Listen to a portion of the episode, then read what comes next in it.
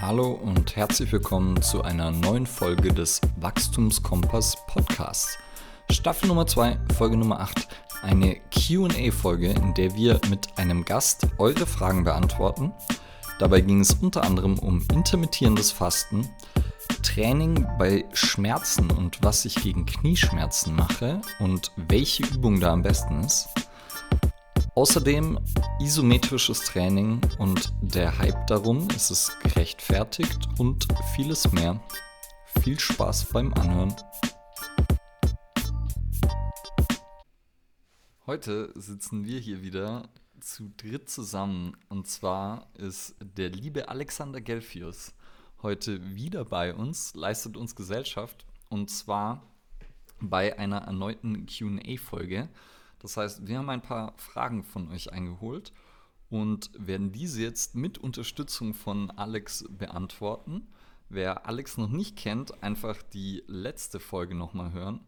Da ähm, wird äh, ausführlich besprochen, wer der ist, was der so macht und so weiter. Ansonsten geht es da viel um Coaching und Kommunikation. Das heißt, das lohnt sich sowieso. Alex hat, äh, so wie ich das verstanden habe, auch Fragen für uns sogar vom Publikum, oder? Unmengen. Unmengen. Richtig viele. Okay. Also ja. irgendwie ein oder zwei hat er gesagt. Ähm, ich würde mal gleich mit einer loslegen. Und zwar war es äh, eine Frage, die kam auf eine Aussage von mir. Äh, die Aussage von mir war sowas von wegen äh, Intermittent Fasting ist nicht der Hype, der draus gemacht wird. Und ähm, besonders für Frauen ist es nicht unbedingt die ja, beste Ernährungsintervention.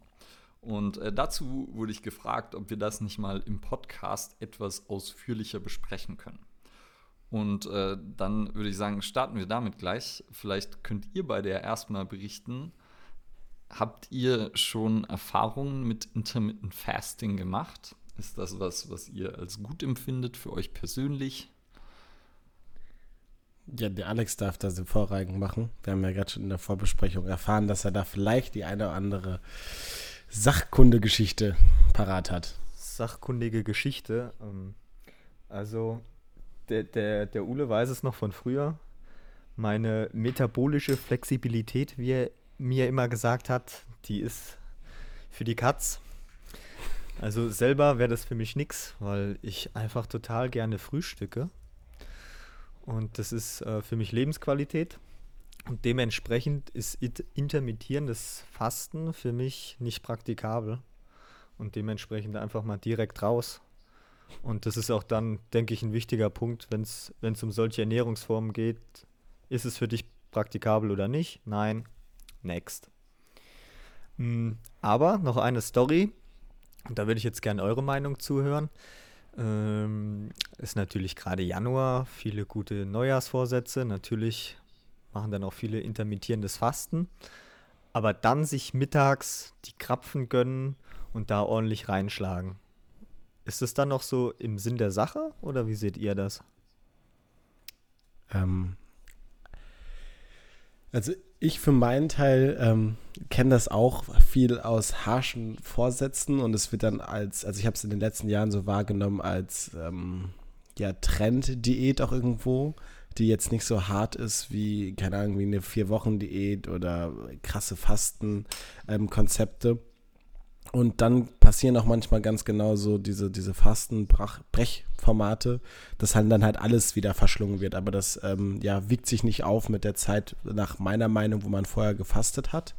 Ähm, es soll den Stoffwechsel ja auch so ein bisschen ja, beeinflussen und dann halt mit diesem Überschwall äh, ist das, glaube ich, nicht zielführend. Ist jetzt von meiner Meinung aber äh, stark bewegt und von der Erfahrung, dass das für die Leute auch eigentlich nicht so gut geklappt hat. Ähm, Leider habe ich da jetzt keine gerade aktuellen Studien zu. Das äh, könnte dann vielleicht der Ule haben, glaube ich. Ja, Studien braucht man gar nicht dazu, glaube ich. Also, wie Alex schon sagt, wenn man halt, wenn man es mag, einfach dreimal am Tag zu essen, dann ist es wunderbar und dann ist wahrscheinlich Intermittent Fasting nichts für einen. Vielleicht kurz nochmal, falls irgendwer das nicht kennen sollte. Intermittierendes Fasten bedeutet, ich faste, aber ich faste einfach immer mal wieder und zwar immer für ein bestimmtes Zeitfenster. Zum Beispiel, ähm, ich habe nur ein Essensfenster von 8 Stunden und faste dann für 16 Stunden, was ich ungefähr erreichen würde, wenn ich vielleicht äh, mein Mittagessen esse um 12 Uhr, um 19 Uhr mein Abendessen esse und dann von 20 Uhr bis 12 Uhr nichts mehr esse. Das heißt, das wäre so eine klassische Form vom intermittierenden Fasten. Jetzt, warum das Ganze zum Teil funktioniert, ist halt, wenn ich weniger Zeit habe zum Essen, dann ist die Wahrscheinlichkeit ein Tick größer, dass ich auch weniger Kalorien zu mir nehme und dementsprechend ähm, ja, mir auch beim Abnehmen leichter tue. Und dann wird dem häufig noch zugesprochen, dass man irgendwie sich fitter fühlt, sich wacher fühlt, äh, länger leistungsfähig ist in der Früh und ähm, dann noch ein paar Dinge, die wahrscheinlich ja keinen Sinn machen. Ähm, also sowas wie, wie irgendwie, dass der Darm und das Verdauungssystem mal eine Pause haben. Ähm, aber das haben sie so auch schon in der Nacht. Ich glaube trotzdem, dass es manchmal vielleicht nicht so verkehrt sein kann, irgendwie zu fasten. Auch wenn das nicht, äh, die, nicht dauerhaft sozusagen sein muss, aber ab und zu kann man schon mal irgendwie so einen Tag einfach nichts essen auch um nur das Gefühl kennenzulernen und um zu verstehen, was es bedeutet, wie sich Hunger anfühlt und was vielleicht bedeutet, was danach kommt. Äh, das finde ich sozusagen ist halt was Interessantes, aber ich glaube nicht, dass man dafür jeden Tag fasten muss. Mhm. Und ich habe das eine Zeit lang sozusagen auch gemacht, mehr oder weniger, weil ich einfach fast nie frühstücke. Ähm, weil für mich ist es halt so, dass ja, ich brauche es nicht wirklich und ich habe auch nicht wirklich Hunger in der Früh.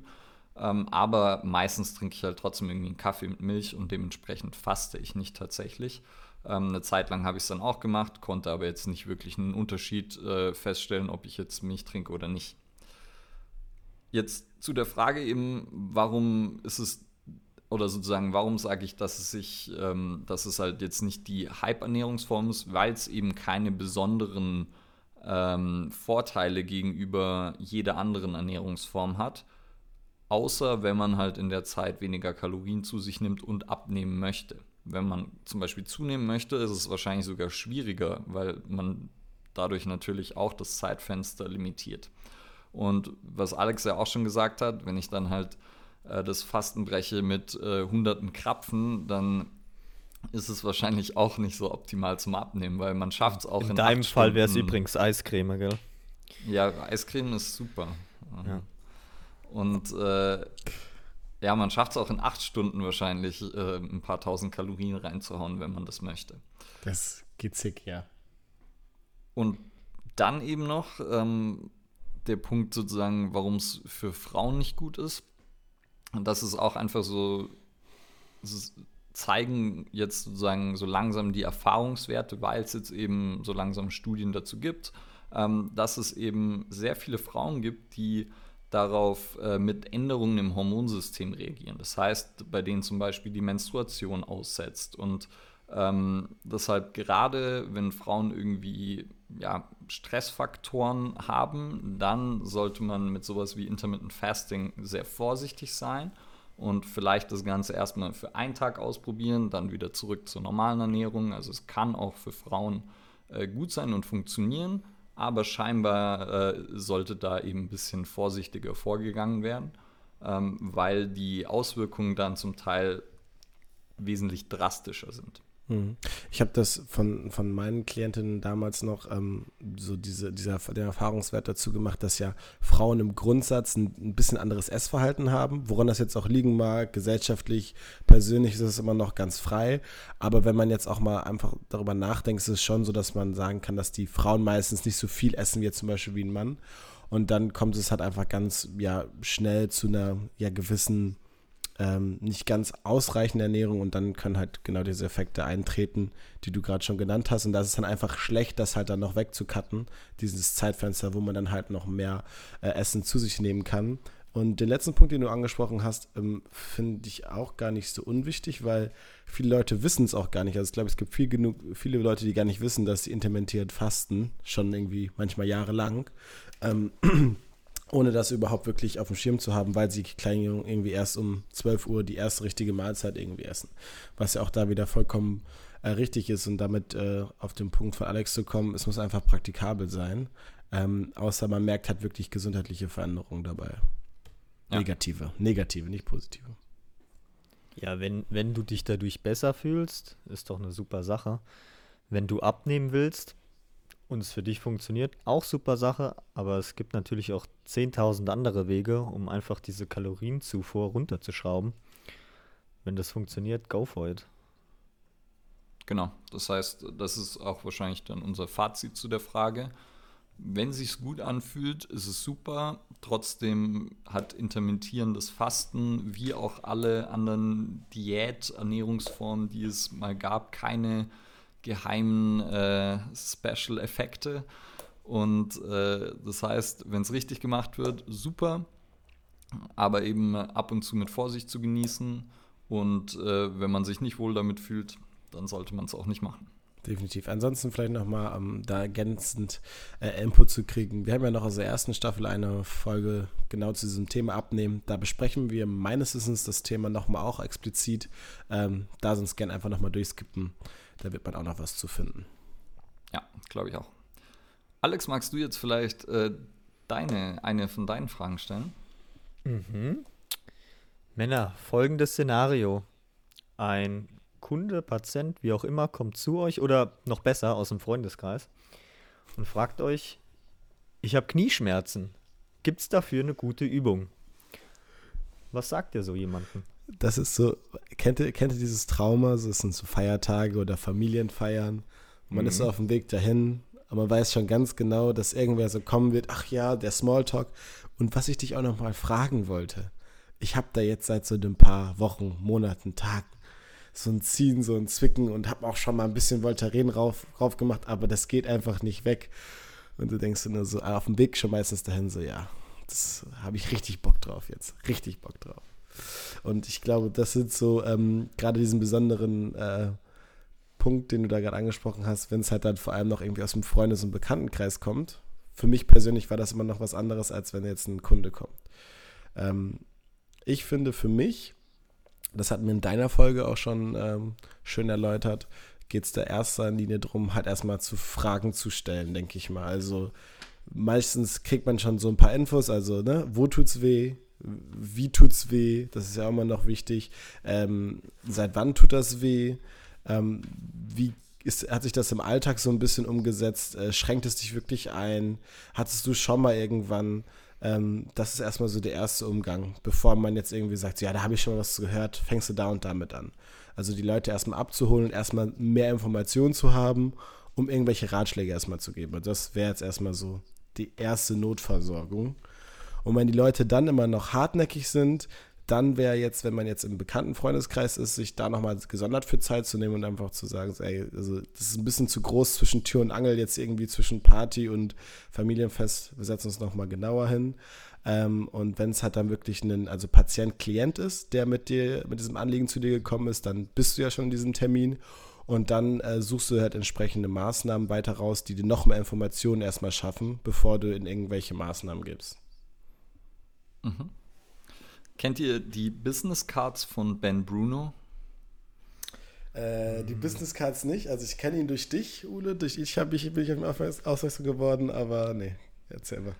Also er hat Business Cards, da steht drauf Ben Bruno, Personal Trainer und nichts sonst. Und äh, er meinte, die gibt er immer an Partys raus und dann sagt er, yeah, sure, no problem, just give me a call on Monday.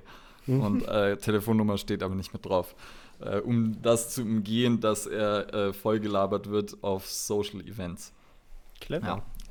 Aber ich finde es natürlich, also ich finde es einerseits auch, äh, also ich, man hat ja dann als Coach oder wenn man in der Therapie ist, so wie du, Alex, oder so, ist ja oft auch so ein bisschen so ein Helfersyndrom oder so irgendwas äh, bei einem selber spielt da ja mit eine Rolle und man hilft anderen Leuten gerne und macht eher zu viel als zu wenig. Und deshalb, ja, ist ja nicht nur schlimm. Also, Cedric, was du gesagt hast, da würde ich mich nur anschließen. Ich glaube, erstmal natürlich würde man fragen. Und dann ist halt, es gibt meistens nicht die eine Übung, die irgendwelche Schmerzen löst oder die bei Die, irgendwelchen nicht, die beste, Schmerzen nicht die beste Knieübung, gibt's nicht. Nee. Achso. Und dann aber vielleicht, weil es vielleicht, das ist ja auch Frage, die einerseits oder Fragen, die wir, glaube ich, alle häufig gestellt kriegen. Und man könnte jetzt Knieschmerzen ja auch durch Rückenschmerzen, durch Schmerzen, wo auch immer ersetzen. Und ich finde, da gibt es eigentlich eine relativ allgemeine Vorgehensweise. Und ähm, vielleicht kann ich dir kurz mal so ein bisschen erläutern, wie ich das machen würde. Und dann könnt ihr da noch euren Senf dazu geben, weil ich glaube, das wäre tatsächlich hilfreich auch. Bitte. Okay. Ich bin gespannt. Also, grundsätzlich würde ich erstmal sozusagen tatsächlich eben nachfragen, das Ganze versuchen genauer einzugrenzen. Und dann eben versuchen, alles, was schmerzt, tatsächlich erstmal wegzulassen. Und das ist ja schon das erste Problem, weil viele halt denken, irgendwie no pain, no gain, wenn sie, äh, sie müssen durch Schmerzen durcharbeiten oder so. Und es gibt auch Fälle, wo es okay ist, im Training Schmerzen zu haben, aber eben meistens, gerade wenn es so, wenn jemand zu einem kommt, dann ist es ja wahrscheinlich schon so schlimm, dass es irgendeine Grenze überschreitet. Das heißt, erstmal versuchen, das, was den Schmerz auslöst, zu reduzieren, wenn man es irgendwie beziffern kann. Dabei würde ich dann potenziell auch noch helfen, indem ich eben nachfrage und versuche, das einzugrenzen. Und dann gäbe es halt relativ viele Faktoren, die da reinspielen. Also zum Beispiel einerseits, ähm, ist die Person überhaupt aktiv? Also hat die eine Grundaktivität oder sitzt die halt vor allem den ganzen Tag? Dann wäre sowas wie die allgemeine Aktivität steigern, wäre auf jeden Fall ein Ziel, dass man zum Beispiel x tausend Schritte am Tag bekommt, weil viele Schmerzen sind natürlich aufgrund erhöhter Spannung oder wie auch immer und ähm, da gibt es dann eben häufig keinen einzelnen Stretch, der das aufhebt, sondern manchmal ist es einfach besser, sich halt mehr zu bewegen tatsächlich. Und dann spielt es häufig eine Rolle, schaffe ich es, mit Bewegung ein gutes Gefühl zu erzeugen. Und Craig Liebenson hat da so ein, äh, immer einen Spruch, den er immer sagt, er will eine positive Erfahrung in Verbindung mit Bewegung schaffen und vor allem mit jemandem, der Schmerzen hat, weil wenn ich Schmerzen habe, dann ist Bewegung ja erstmal was Negatives und vielleicht sogar was, vor dem ich Angst habe. Und das heißt, wenn ich dann irgendwelche Übungen mache, die vielleicht ähm, ja auch sozusagen gegen den Schmerz arbeiten sollen, dann geht es mir da erstmal nur darum, jemanden keinen Schmerz spüren zu lassen und sie spüren zu lassen, dass Bewegung ihnen gut tut und sich gut anfühlen kann und dass sie trotz ihren Schmerzen oder ihrer Verletzung immer noch in der Lage sind, sich zu bewegen. Und dieses Gefühl ist ziemlich wichtig, weil wie wir ja zum Beispiel mit äh, Pat Prailowski auch besprochen haben, ist Schmerz eben einfach sehr komplex und nicht unbedingt eben einer Struktur zuzuordnen, die dann kaputt ist im Fall vom Knie, wo dann halt irgendwas ist am Knie, sondern da können so viele Faktoren mit reinspielen. Und das heißt, wenn ich jemandem dann ein positives Gefühl gebe, dann sorge ich auch erstmal nicht nur körperlich dafür, sondern auch psychologisch dafür, dass sie Sicherheit empfinden und dass sie sozusagen dieses positive Gefühl dann auch ähm, dazu nutzen können, um eben Sicherheit zu bekommen. Äh, da gehört dann auch noch dazu eben mit dem, was ich nachfrage, ähm, wenn dann einem Leute halt sowas erzählen, was wir auch schon besprochen haben hier, äh, wenn der Arzt einem irgendwie ein sehr zerbrechliches äh, Mindset mitgibt, weil er einem halt sagt, ja, dein Knie ist kaputt oder so, oder dein Meniskus ist kaputt, dein Knorpel schaut aus wie der eines 80-Jährigen oder sowas in der Richtung. Dann muss man das halt vielleicht auch so wieder aufheben und den Leuten erstmal klar machen, dass sie widerstandsfähig sind und dass ihr Knie nicht kaputt gehen wird, wenn sie es belasten. Und das sind dann sozusagen alles so Faktoren, die damit reinspielen. Und dann wäre es halt mit der Zeit irgendwie versuchen, mehr Belastung reinzukriegen möglichst, wenn die jetzt, wenn es Sportler sind, äh, wenn sie irgendeine bestimmte Tätigkeit haben, bei denen sie Probleme haben, dann so nah wie möglich an der Tätigkeit bleiben, während man eben immer noch schmerzfrei trainieren kann. Und dann auch so ein bisschen eben im Auge halten bei manchen Verletzungen, bei manchen Schmerzen, dass ein bisschen Schmerz auch okay sein kann. das ist dann wieder sehr einzelfallabhängig, ähm, ob ich dann sage, ich kann sozusagen ja auf einer Skala von 1 bis 10 irgendwie eine 1 bis 3 oder so ist vollkommen in Ordnung. Ähm, würde ich nicht bei allen Schmerzen oder Verletzungen wahrscheinlich so machen, aber bei manchen. Okay, jetzt habe ich schon relativ lange gequatscht. Das war doch schön. Das war doch sehr ja. schön. Das können wir du so. die Frage auch gut beantwortet. Ja. Deine Art. Alex. Du hättest einfach Nein gesagt, oder? Nein, äh, es gibt keine Übung. Fertig aus. Äh. Nee, also ich, ich stelle mich, stelle mir in so Momenten, stelle ich mir da, also voll, also bin ich voll bei dir, Ule. Und ähm, bei mir geht dann immer im Kopf sowas los. Gehst du auch zum Arzt und sagst dem, ich habe Kopfschmerzen, gibt's da die Tablette? Ja, die gibt's Aspirin. Also nimmst jetzt nur noch Aspirin. Aber Kopfschmerz kann ja verschiedene Ursachen haben. Genauso ein Knieschmerz. vielleicht erstmal schauen, was ist denn da los. Also, wenn du den ganzen Tag nichts trinkst, wäre vielleicht die Lösung gegen deinen Kopfschmerz, einfach mal einen Liter Wasser zu trinken, anstatt die Aspirin zu nehmen. Und wie das Trinken von einem Wasser oder das Nehmen einer Tablette einfach eine Intervention ist, ist ja auch eine Übung, in irgendeiner Form eine Intervention. Aber du kannst ja nicht einfach auf jemanden Interventionen losfeuern, ohne zu wissen, was ist da eigentlich gerade los. Also die Leute suchen immer, finde ich, einfache Antworten auf komplexe Fragen und die können wir nicht immer sofort liefern und dann, wie du es gerade eben beschrieben hast, Aufklärungsarbeit leisten und dann wirklich gezielt dran arbeiten, dann ist es sinnvoller. Ja, also um das zu erläutern, was ja viele Leute, was verspüren, was du gerade erklärt hast. Der Mensch hat natürlich immer das Bedürfnis, die Lösung, also aus, aus der Motivation, die Lösung zu finden, die den Abstand zwischen ihm und seinem Ziel schnellstmöglich verkleinert. Und da wir es gewohnt sind, wie du schon so schön gesagt hast, dass es eigentlich normalerweise für alles irgendwie eine Sache gibt, die das irgendwie löst, äh, denken die das natürlich in diesem Themenbereich auch. Da das aber deutlich komplexer ist, ist es da dieser wichtige Ansatz, wie Ulu oder du ihn auch schon gerade erläutert hast, halt über diese Themen wie ja, Verständnis ähm, zu arbeiten und halt gerade diesen Umgang mit dem Schmerz äh, den Leuten nochmal neu zu vermitteln. Ähm, was nochmal darauf verweist, weil du Pat gerade erwähnt hast, was ich da auch noch sehr gut fand, für die Coaches jetzt, ähm, ist es halt aber auch den, den, den Schmerz wahrzunehmen, anzuerkennen, ihn aber auch nicht zu viel Raum zu geben. Weil wenn man jetzt zum Beispiel Patienten hat, die sehr schmerzverängstigt sind, ähm, da halt immer wieder darauf einzugehen, ist es auch, wenn man nicht aktives macht, immer wieder eine Bestätigung für das Empfinden davon.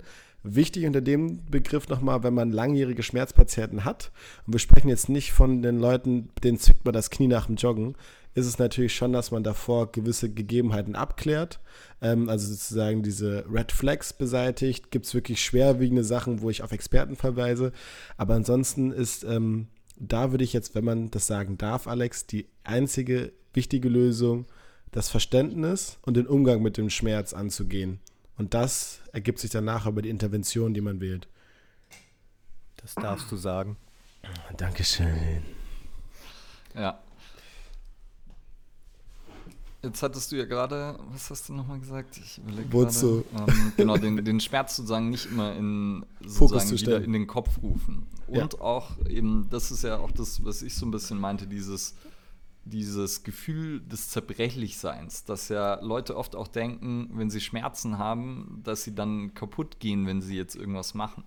Mhm. Und wir sind, und das ist ja auch gerade bei Rückenschmerzen, kennt man das ja häufig, dass Leute dann Angst haben, irgendwas zu machen und sich zu bewegen. Und aber sich nicht bewegen macht es meistens viel, viel schlimmer, als, äh, als etwas zu tun. Und das ist, glaube ich, auch was, wo wo sicher unsere Profession auch äh, ein bisschen Mitschuld hat ähm, und ich meine Meinung auch ziemlich geändert habe äh, in den letzten Jahren dazu, wie man damit umgeht und dass man Leute eben belasten muss sogar und sie eben dann wieder langsam ranführen.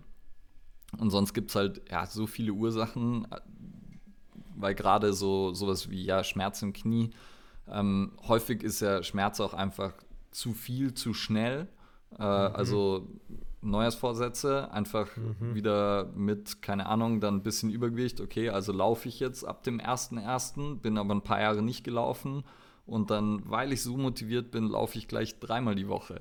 Und ja. äh, das ist dann halt häufig auch zu schnell zu viel. Ähm, nicht nur Neujahrsvorsätze, auch Corona. Oh, als das Ganze losging, habe ich schon so gesagt, ich bin mal gespannt, wann die ersten kommen. Ja, ich habe angefangen zu laufen. Oder, ja, ich habe dann diese Online-Trainingspläne gemacht. Mhm, okay, schön. Was hast du denn davor gemacht? Ja, nix. Also häufige Ursachen für Schmerzen sind dann auch einfach ganz lange Zeit gar nichts und dann auf einmal viel zu viel. Und da sind wir in unserer Rolle dann auch häufig einfach so Stressmanager. Also schauen, was hat jemand an Load die letzten Jahre abbekommen und warum hat er jetzt auf einmal so viel abbekommen und da dann einfach mal den Stress wieder runterzuschrauben. Ich glaube, das ist da auch ganz wichtig an der Stelle. Also Sport ist halt einfach immer so und das erlebe ich für mich immer noch selber jeden Tag. Du denkst so, fuck man, man macht sich so viel Gedanken über den Sport und denkt, ich mache doch schon irgendwie auch über Jahre lang was. Und dann hat man so eine Über Übergriffshandlung. Also ich habe jetzt zum Beispiel ein Feld, wo, in dem ich gut bin. Und ähm, ich bin ja, habe so eine Grundsportlichkeit und dann wende ich das auch auf die anderen Sachen an. Also die Leute, der Klassiker, ich spiele irgendwie seit äh, 15 Jahren Fußball.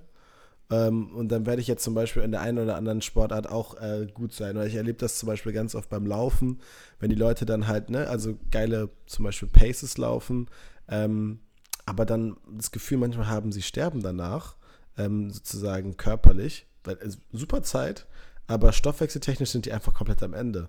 Und das ist jetzt gerade zum Beispiel, was ganz oft bei Corona ist, weil durch zum Beispiel, aber das ist noch ein anderes Thema, mit den Lauf-Apps, die dann natürlich auch dazu anregen, dass man immer sich gegenseitig pusht weiter mit den Zeiten, etc.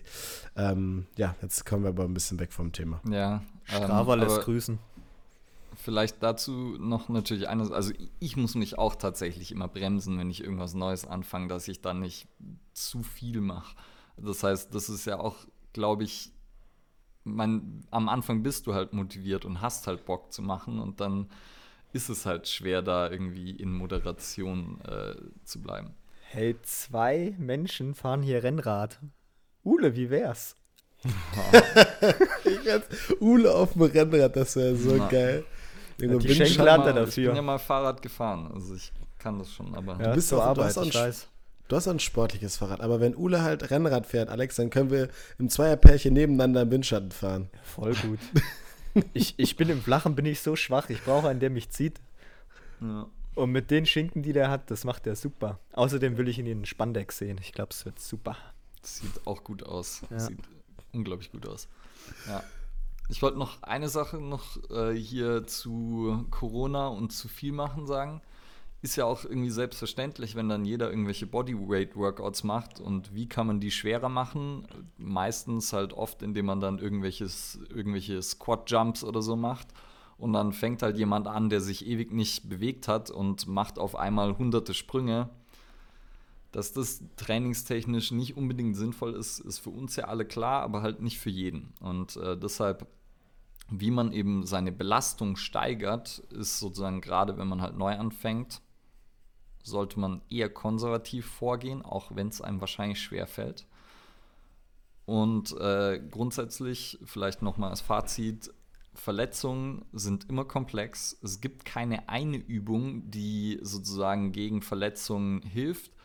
Wobei dann wiederum natürlich trotzdem, und das ist ja dann so ein bisschen auch unser Job, merke ich schon, dass wenn ich dann mit jemandem spreche und der mir von seinen Schmerzen erzählt, dann im Endeffekt, was ich dann mache, ist ja Mustererkennung und dann weiß ich halt, ah, okay, dass dieses, diese Kombination an Antworten auf meine Fragen habe ich so ähnlich schon mal gehört und dann versuche ich erstmal natürlich äh, Übung X und erhoffe mir von der Erfolg. Und die funktioniert dann wahrscheinlich schon mal zu 60 bis 70 Prozent, dass die irgendwie einen äh, Relief gibt oder was auch immer. Oder halt einfach schmerzfrei funktioniert, vielleicht auch nur. Und äh, aber manchmal funktioniert es halt auch nicht, weil, wie gesagt, ist halt komplex, dann versuche ich wieder was anderes. Aber ich glaube, da hilft halt einfach das in vielen Fällen sehen und eben sehr oft Leute darüber sprechen hören, was für Beschwerden, Einschränkungen, wie auch immer sie haben und dann eben da irgendwas dagegen machen. Aber vor allem eben in so einer Ferndiagnose oder ohne mehr Infos zu haben, ist es sehr schwer, da irgendwas drauf zu antworten. Amen. War es ein gutes Fazit? Das war. Mic Drop. Das, äh, Ule, Ule ist unser, Warte unser kurz, Mic Drop. ich- Machen wir kurz einen Mic Drop, vielleicht klappt das. Okay, hat nicht geklappt. Das hört sich mal an, als würdest du so eine Cola-Dose öffnen. Ja, das ist diese, diese komische Rasse. Ja, es, du bist unser kleiner, kleiner äh, Marshall Mathers hier. Ja. Auf jeden Fall. Mic Drop. Wegen Mic Drop. Ah, Okay, jetzt verstehe Ja. Ansonsten spittest du auch wunderbar. Wir haben noch ein, zwei Fragen auf dem, auf dem Zettel.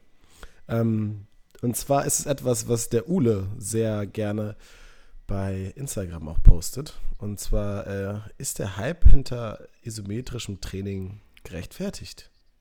ich. Jetzt, ich, ich dachte gerade, ich wusste nicht, was, was du jetzt fragst. Aus der Ich, Vielfalt ich deiner jetzt um Instagram-Welt. Spazieren gehen oder.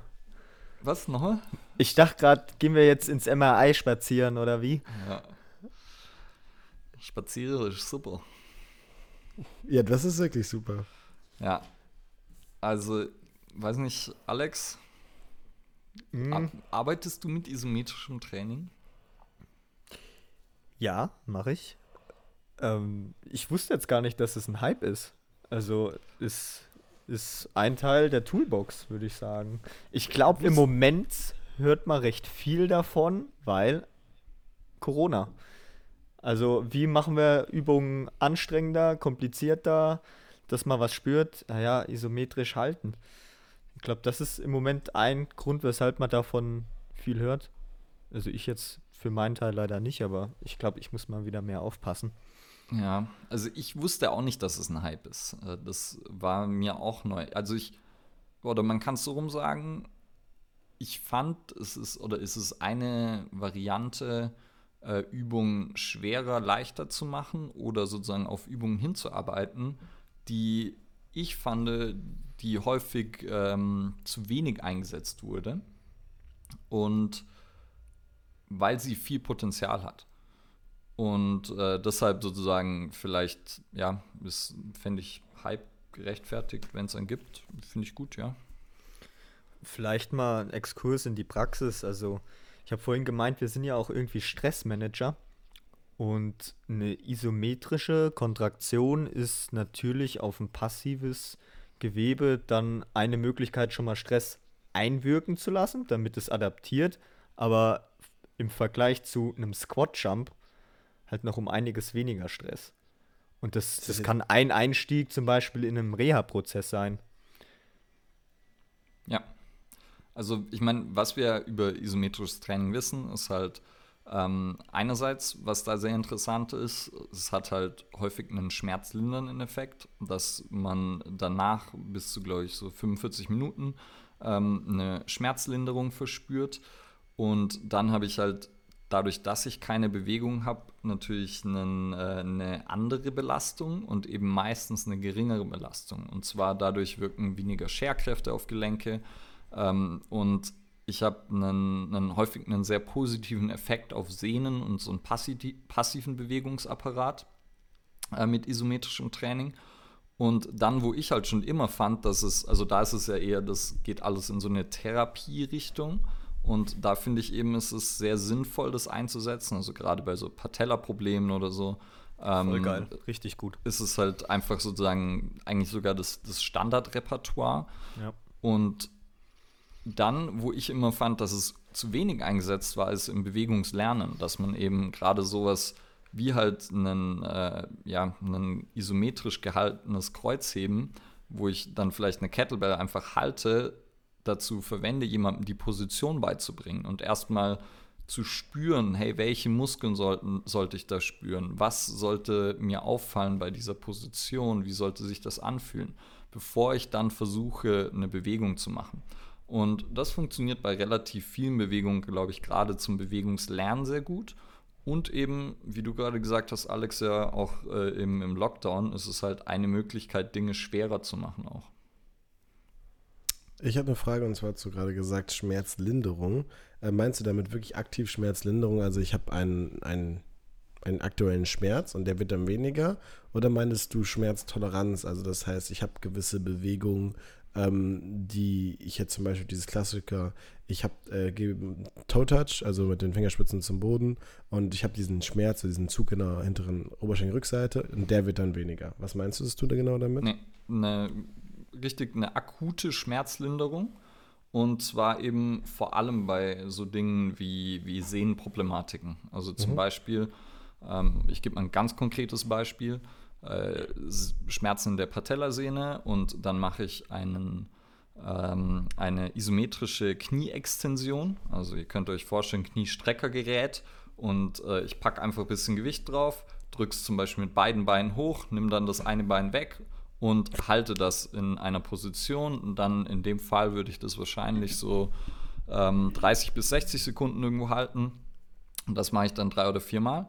Und danach würde ich für eben so um die 45 Minuten eine deutliche Minderung der, des Schmerzgefühls bekommen. Und ähm, das kann man eben sehr positiv einsetzen. Einerseits zum Beispiel ähm, zu Beginn eines Trainings, um dann während dem Training sozusagen mit dem Training eigentlich eine Intervention zu schaffen. Und natürlich, wenn ich jetzt irgendwie ein Spiel habe oder wie auch immer, dass ich dann davor sowas mache, ähm, um einfach nicht so viele Schmerzen zu spüren. Mhm.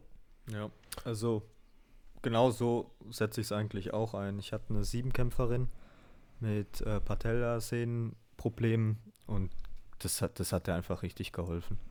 Und dann als nächster Schritt dann mehr Exzentriken und die läuft wieder richtig gut.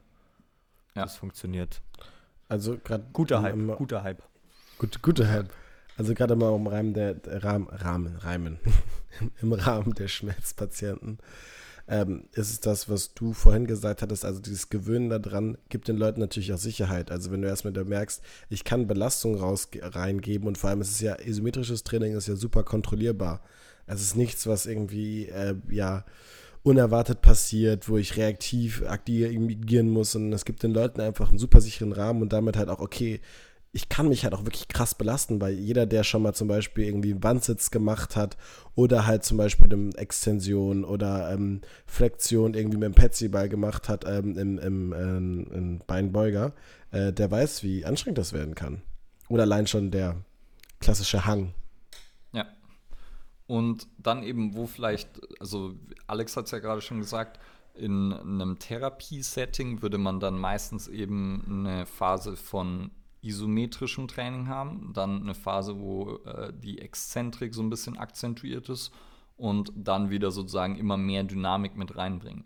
Genau. Und da ist es dann, wo, wenn es jetzt äh, wirklich ein Hype wird, wo man dann halt ein bisschen aufpassen muss, dass man nicht, das nicht zu viel macht und nicht die Dynamik halt vergisst, wenn man zum Beispiel mit einem Sportler arbeitet, der eigentlich sich dynamisch bewegt, weil dann ähm, sozusagen ist halt auch irgendwann der, der Return ist wahrscheinlich begrenzt dann und dann bringt es einem halt nicht mehr so viel. Also ja, dann muss man, man natürlich der, auch immer noch abwägen. In, die, in der wie, Entschuldige? Ja, sag, nee, mach ruhig. Also wie, wie zu Beginn von mir gesagt, es ist halt ein Teil von der Toolbox und am Anfang von einem Reha-Prozess nach einer Verletzung, ja, das sind nun mal die isometrischen Kontraktionen an der Reihe und dann ist damit aber auch irgendwann wieder Schluss und dann geht es weiter mit äh, Exzentrik, Konzentrik, Dynamik. Und ich glaube, es ist jetzt nicht so wichtig, mit so einer Trainingsform verheiratet zu sein oder nur weil es jetzt ein Trend ist, da alles nur noch isometrisch zu machen. Es gibt eine Zeit dafür und die Kunst ist es zu wissen, wann die Zeit dafür ist und dann geht es aber auch weiter. Das Kann war auch ein gutes Fazit, würde ich sagen. Amen. Achtung, Amen. es geht nicht um das Was, sondern um das Warum dahinter. Ah, da ist jetzt mal gezielt ja, angelegt. Zu, zu, abgedroschen, oder? Hm. Nee, war okay, Alex, war okay. okay. Auch sowas ja, wir sind ja bekannt auch für abgedroschene Phrasen und äh, deswegen haben wir dich da auch dazu Kuh geholt. auch mehrfach durchs Dorf, wenn es sein muss. Ja. so. so. Für, für, für jede Phrase 5 Euro ins Phrasenschwein und am Ende des Jahres wird es gespendet. Ja, das ja. ist richtig. Meinst du, dass wir letztes Jahr schon gespendet haben? Einiges da war der Alex nicht dabei, da waren es noch nicht so viele Phrasen. Ja, ich wollte gerade zeigen. Noch. Ach so, übrigens meine Phrase von vorhin. Sie suchen, was war das? Einfache Antworten auf komplexe Komplexe Fragen. Fragen. Deswegen funktioniert auch die AfD. Okay. So. Das ist was zum drüber nachdenken. Ja, Das ist jetzt das mal- drüber nach. Für, für die Leute da draußen, für eure Zuhörer, die, die müssen Mhm. mal einen anderen Input bekommen. Also kurz äh, das nochmal vielleicht als Erläuterung und den Blick hinter den Vorrang.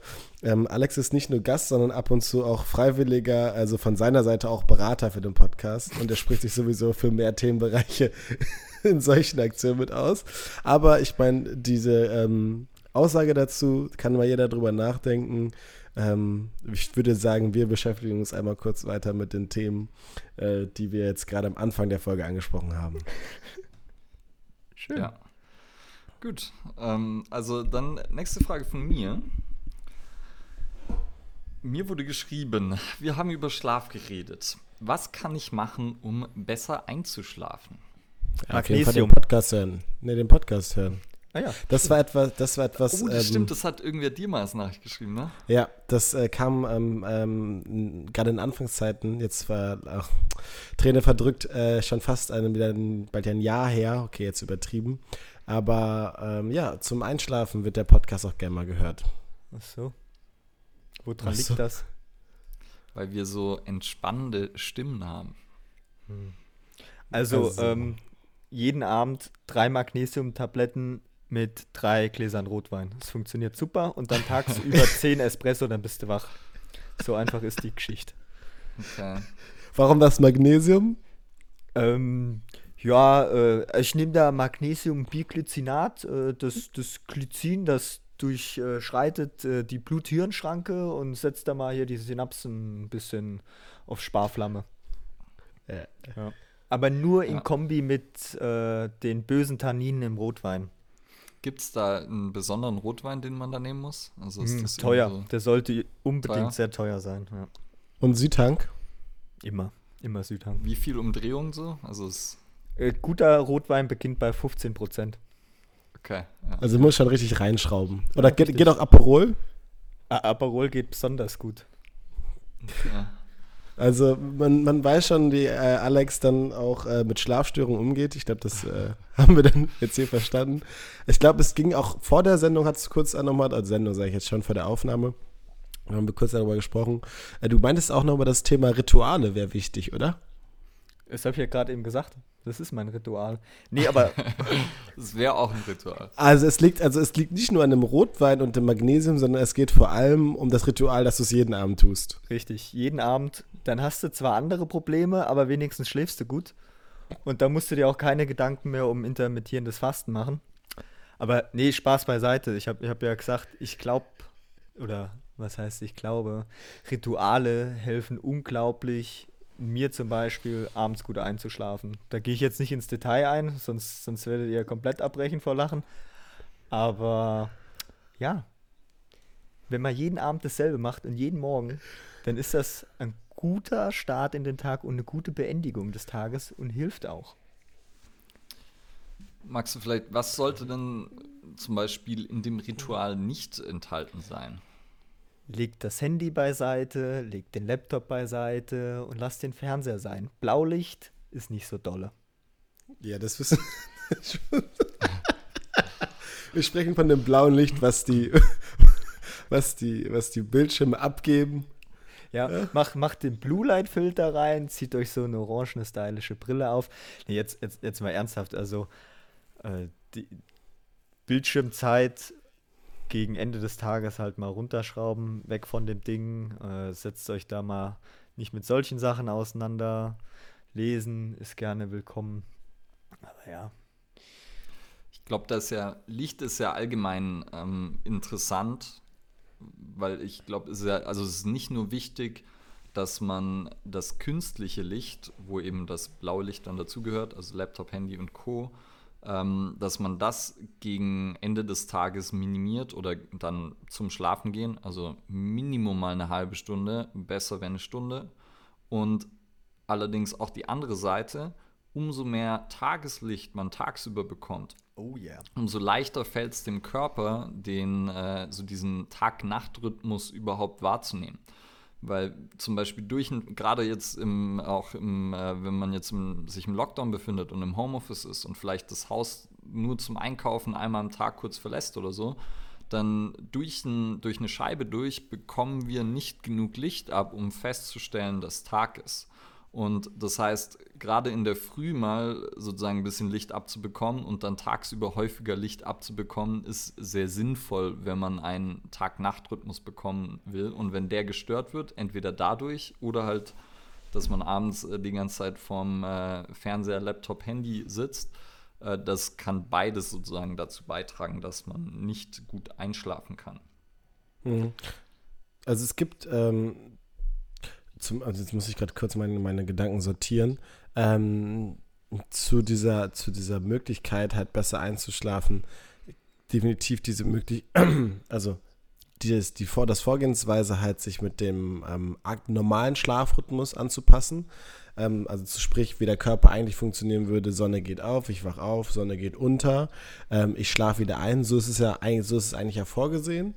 Ähm, gibt sogar, in, ich glaube, irgendwo in Korsika oder sowas gibt es eine Insel, da wird das wirklich noch so komplett gehandhabt. Also da stehen im Sommer Leute, die morgens irgendwie um dann 6 Uhr morgens auf und um 23 Uhr ist die ganze Insel irgendwie am Schlafen.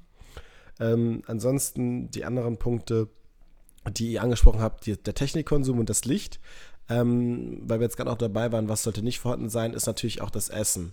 Also viele Leute, zum Beispiel ähm, aufgrund des Jobs, essen vielleicht doch mal spät ähm, und da sind zum Beispiel scharfe Sachen oder wirklich auch zu schwer verdaubare Sachen, die machen einen dann vielleicht manchmal so ein bisschen müde und träge, sorgen aber nicht für einen guten und erholsamen Schlaf, weil der Körper natürlich auch da wieder viel Energie für aufwenden muss.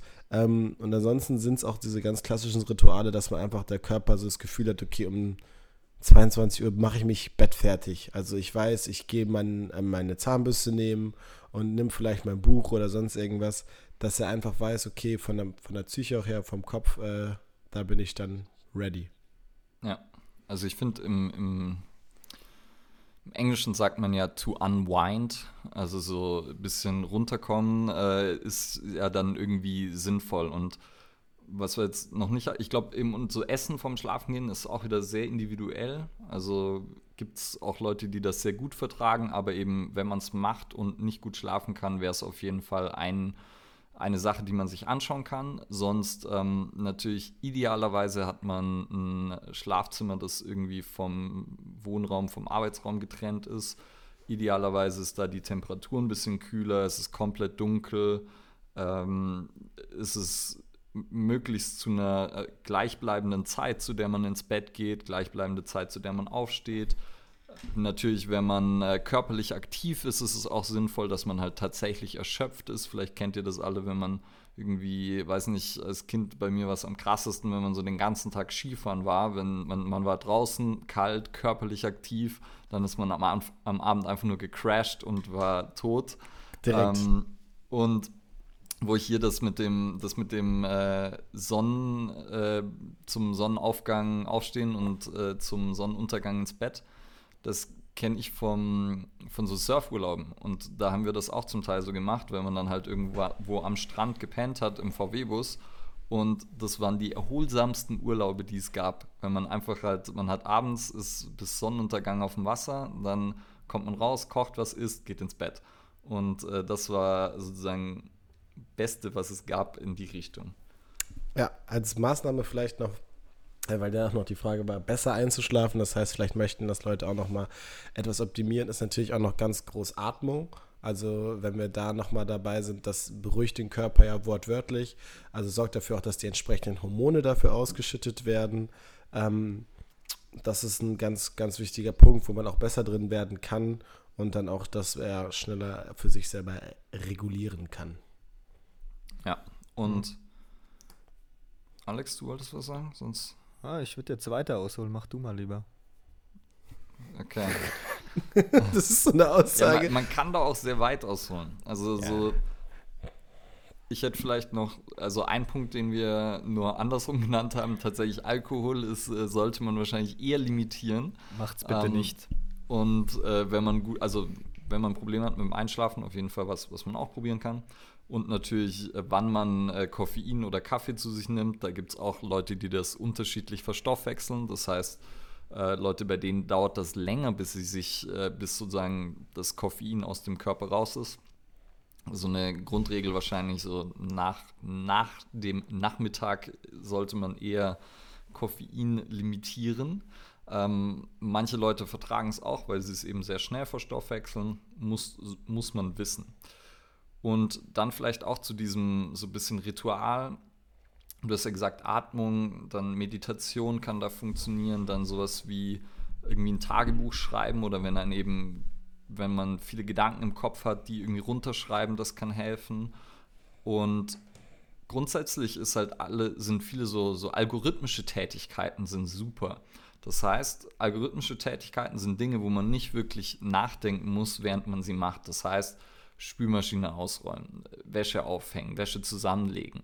Und sowas zum Beispiel, mit sowas dann die, die Bildschirmzeit zu unterbrechen und dann sowas äh, mit einzubauen, ähm, hilft einem auch dann runterzukommen, weil man halt nicht wirklich nachdenken muss und könnte da auch eine Möglichkeit sein. Jetzt darfst du noch weiter ausholen, Alex. Hm, jetzt hast du doch einige Sachen gesagt. Aber gerade so Dinge, über die man nicht mehr aktiv nachdenken muss, was so eingeschliffen ist, denke ich, hilft recht gut. Und ähm, jetzt noch mal ganz was anderes. Viele Empfehlungen so in der Gesundheits- und Fitnesswelt, die, die gehen ja in letzter Zeit recht häufig darauf zurück, was hat der Jäger und Sammler getan. Und bei manchen Sachen muss ich sagen, ja, bin, bin ich nicht zu 100% dabei, weil wir können nicht so leben wie die Jäger und Sammler. Aber wenn man sich jetzt mal so die ganzen Grundregeln angehört hat, von dir, Ule, ich habe übrigens innerlich mitgeschrieben, habe immer nur check, check, check, super, bei mir läuft das, ähm, dann kommt man da drauf, dass wenn man das tut, was die damals gemacht haben, mit der Sonne aufstehen, rausgehen, bewegen, jagen, sammeln, viel bewegen, frische Luft, und dann abends runterkommen, Tag Revue passieren lassen, das haben die Steinzeitmenschen bestimmt auch gemacht. Dann, dann fährt man da eine ganz gute Schiene. Wie sieht ja, oder wie seht am ihr Lagerfeuer das? chillen ist halt ja, krass, ne? Ja. Noch irgendwie gemeinsam singen und so und kochen. Hm. Und äh, dann äh, geht, ja, das auch, da stimme ich dir auch zu, ne, dass sozusagen dieses, die Evolutionsnummer, die wird manchmal auch ad, ad absurdum geführt oder wird halt äh, als Begründung für Dinge herangezogen, die jetzt, wo es nicht unbedingt Sinn macht. Weil ich meine, es sind ja auch Leute, ähm, die oder es sind ja auch dann einfach Leute halt mega früh gestorben äh, und man hatte sozusagen gar nicht Daten dann, die und oder die haben nicht so lange gelebt wie wir heute. Die hatten natürlich keinen Kalender und die mussten nicht zu einer bestimmten Uhrzeit irgendwo sein. Also mhm. alleine die Stressoren, die wir haben, dass wir uns zu einem Podcast verabreden, das gab es ja nicht, weil ja. Genau, und du hast ja auch nicht gesagt, du hast dich auch nicht zum Jagen getroffen, weil so, ja, wo triffst du dich? An der äh, Lichtung irgendwie, wo es immer Auf der Wiesen wo viele Gnus unterwegs sind oder so. Keine Ahnung, das ist schwierig. Ah, geil, und, geil, und dann geil. kommen wir auch noch dazu, so alles Künstliche, was wir erschaffen haben, wenn das auch noch wegfällt, Handy, Laptop, weiß der Geier was, dann schläfst du auch besser. Ja. Also ich finde, da, da passt es dann so ein bisschen. Und jetzt etwas ohne Spaß, ähm, also wirklich, weil wir jetzt gerade auch viel äh, Witze im Podcast haben, ist auch ähm, Voraussetzung Partner, Partnerin, ähm, auch da mal noch ein bisschen ähm, zur Zweisamkeit zu verbringen. Also A, natürlich einfach zu zweit den Abend zu verbringen und einen äh, ausklingen zu lassen, äh, als auch wirklich halt die körperliche Aktivität dabei. Was auch, also biologisch gesehen, wirklich danach den Körper zur Ruhe kommen lässt. Von der Hormonausschüttung her. Ich sag ja, Rituale. Ich, ja, ich meine grundsätzlich ja auch einfach soziale Kontakte, was ja auch gerade definitiv schwieriger ist, aber ähm, weiß man ja auch inzwischen, dass halt äh, Zeit mit Familie, Freunden, Partner, Partnerinnen ähm, führt ja dazu, dass wir halt auch Oxytocin, also einen Neurotransmitter ausschütten und der ist ja auch einfach wichtig für unser Wohlbefinden. Ja, ja, definitiv. Das ähm, hat, ich würde sagen, zum Einschlafen, wenn man das so sagen darf, geht es vor allem darum, ritualisiert ähm, technische Geräte erstmal außen vor zu lassen und stattdessen halt vielleicht etwas ähm, ja, algorithmische Be äh, Bewegungen bzw. Aufgaben sich zu suchen, versuchen den Tag vorher abwechslungsreich, bewegungstechnisch und vor allem durch viel Licht gestaltet zu haben, gut gegessen zu haben, genug getrunken zu haben, ähm, alle möglichen Sachen von jetzt Genussgiften erstmal außen vor zu lassen in einer näheren Schlafenszeit und ähm, ja, dann in einen wohlgekühlten, dunklen Raum zu gehen. Vielleicht vorher nochmal sich einmal das Lichtlämpchen, äh, das Nachtlämpchen anmachen, die Sachen aufzuschreiben, die einem so im Kopf kreisen und zu wissen, da kann ich mich morgen drum kümmern. Ähm, und dann äh, mit ein, zwei Atemübungen vielleicht nochmal so dieses, den letzten Aufgabenblock abhaken und dann sich einfach seinen Gedanken widmen und ganz entspannt einschlafen. Amen. War auch eine schöne Zusammenfassung. Ich habe mich bemüht. Ja. Richtiger Vorleser. Oder Wie bitte? Man Alex? könnte sagen. Sag's nochmal, Alex. Dann. Ich sagte ein richtiger Vorleser. Angenehmer Sprachduktus. Das hören die Leute heute Abend zum Einschlafen. Zum nee, morgen Abend. Ne? Wir sind, wir sind, ihr, ihr, kommt morgen raus, oder? Morgen. Ja, nee, fast, heute. Fast live. Na, heute kannst du ja sagen, weil das ist ja. Weißt du, wie ich meine? Ach so. Ja. Also man könnte auch sagen, man sollte dem Körper natürlich die Chance geben, zur Ruhe zu kommen. Kannst du es wieder an deinem, an, deinem, an deinem Mikrofon rubbeln? Da? also, ich weiß nicht, ob, ob man das hört. Habt ihr das, das hört, ja, das, das hört man. Ja, das hört, das hört sich aber nicht an wie ein Mic Drop. Eher wie ein schneller Reißverschluss. Ja, eher The Real so. Slim Shady. Please stand up. Ähm, last but not least, ähm,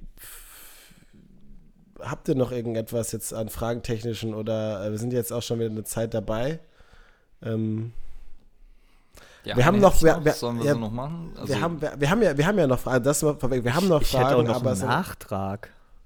Dann machen wir einen Nachtrag, Nachtrag und die, erzähl mal einen Nachtrag. Zu, zu, zu, der letzten Folge und zwar ähm, habe ich eine Reaktion darauf bekommen und eine Buchempfehlung erhalten äh, von Rutger Bregmann, Im Grunde gut, eine neue Geschichte der Menschheit. Äh, derselbe Autor hat auch äh, Utopien für Realisten geschrieben.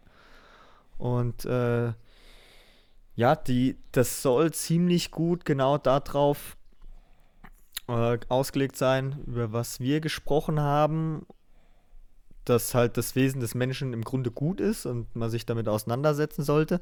Aber da werden auch so Thematiken aufgegriffen wie, wie Nachrichten und so weiter. Also alles, was wir das letzte Mal mit drin hatten. Äh, ich habe das andere Buch von dem Autor gelesen, fand es recht gut oder interessant.